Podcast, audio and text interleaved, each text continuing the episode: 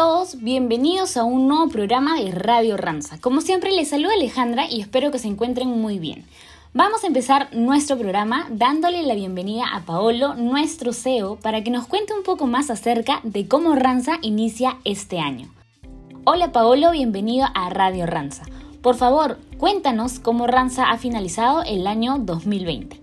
Yo quería primero que todo, desearles a todos un feliz año, espero que hayan pasado unas lindas fiestas. Mirando los resultados de la organización al mes de noviembre y más o menos extrapolando lo que sabemos que puede hacer un diciembre, eh, e, económicamente para nosotros no ha sido un buen año.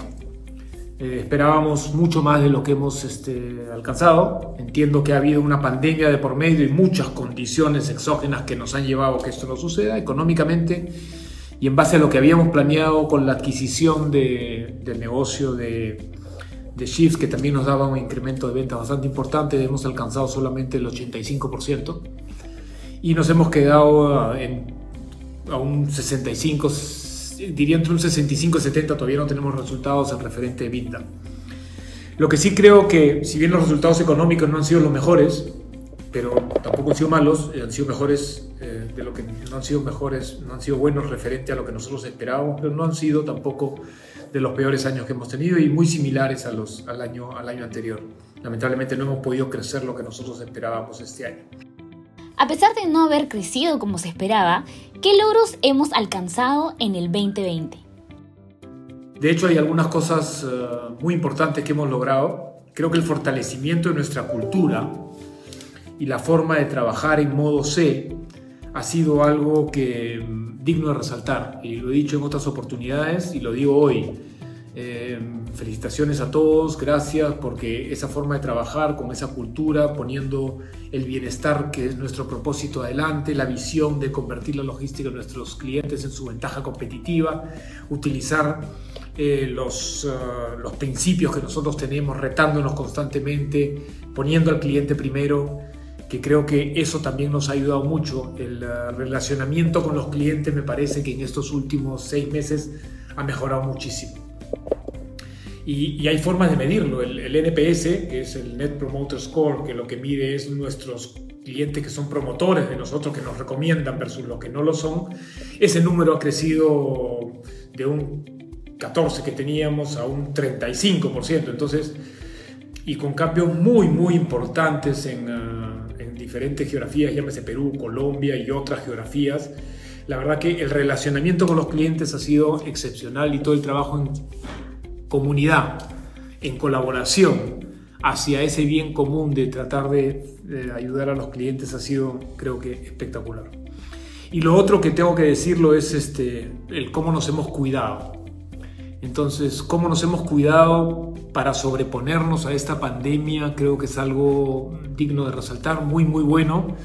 Hemos mantenido los niveles de contagio dentro de la organización, dentro de los niveles y estándares más, más bajos que yo he visto en algunas otras empresas, si bien hemos tenido algunos temas, creo que nos hemos podido sobreponer muy bien, siguiendo las reglas, eh, poniéndonos estrictos en el lavado de manos, uso de mascarillas, eh, todo el tema de higiene, limpieza y orden, que creo que ha mejorado muchísimo en la empresa. Hemos seguido invirtiendo, y lo podemos ver en Ranza San Agustín, lo podemos ver en todos los sitios.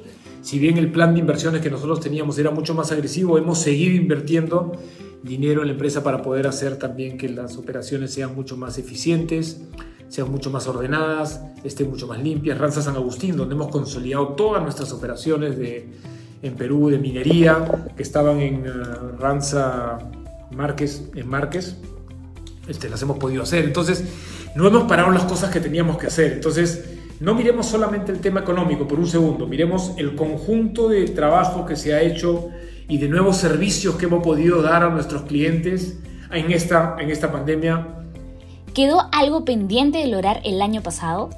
Mira, no quedó nada importante que haga cambiar nuestra estrategia para futuro. No, no recuerdo nada que hayamos postergado de importancia que haya quedado pendiente.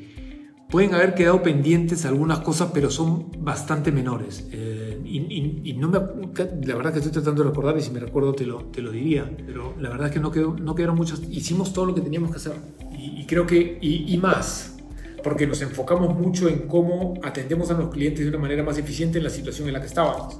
Entonces, eh, yo creo que no postergamos nada importante. Lo único, sí, es una inversión que teníamos que hacer en... Ah, en Torre Blanca. Una inversión importante, una suma de dinero importante que lamentablemente este año no la pudimos hacer, no estaba planeada tampoco, pero sí era una, de las cosas que no, nos hubiera, que no, pudimos este, como hubiéramos querido. Muchas gracias Paolo por mantenernos informados acerca de la situación de la empresa en esta coyuntura. Y hablando de lo que estamos viviendo hoy en día, quiero hacerles recordar que una manera de prevención importante para evitar el contagio del COVID es el lavado de manos.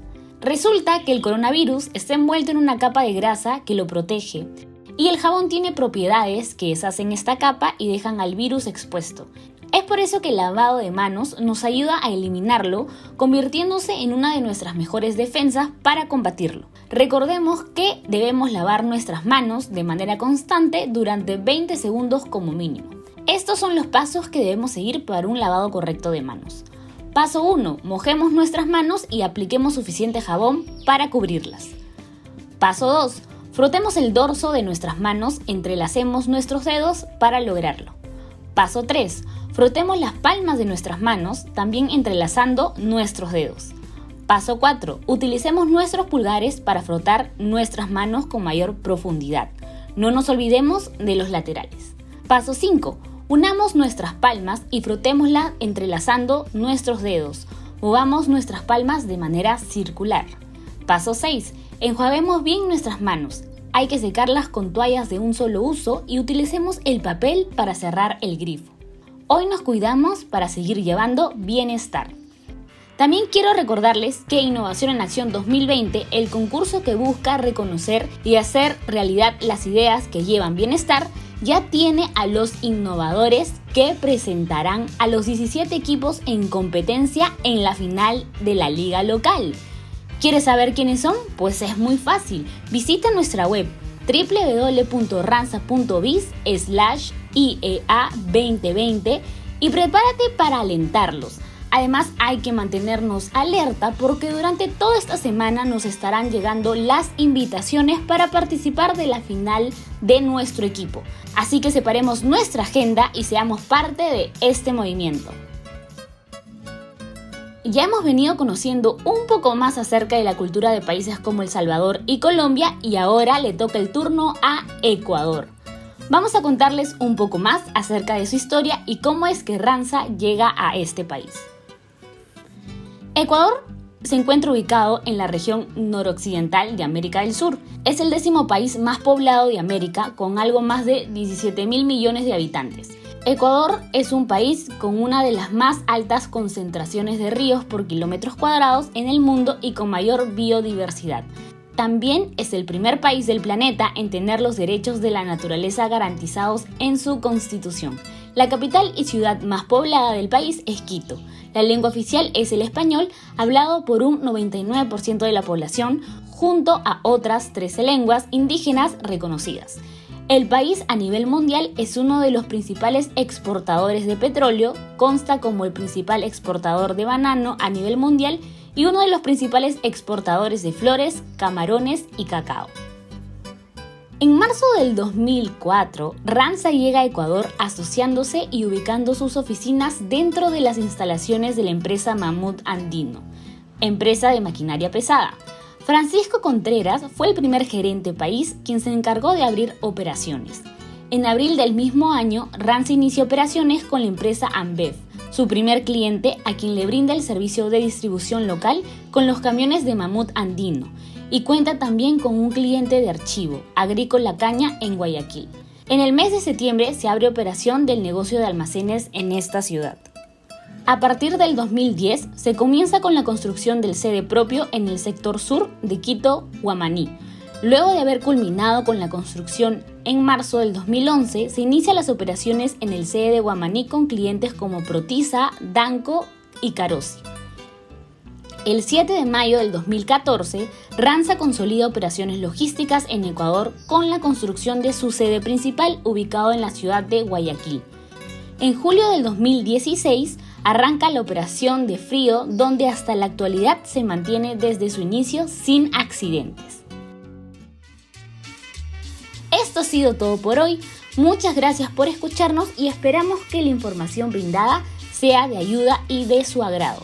Antes de irnos, les mandamos saludos a todos nuestros compañeros que han cumplido años esta semana. Ojalá la pasen muy bien y les enviamos un fuerte abrazo.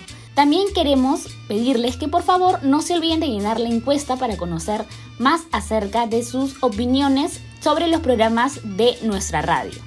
No se olviden de hacer sus pedidos musicales y de enviar saludos. Los dejamos con la canción Billie Jean del recordado Michael Jackson. Cuídense mucho y nos vemos el próximo jueves.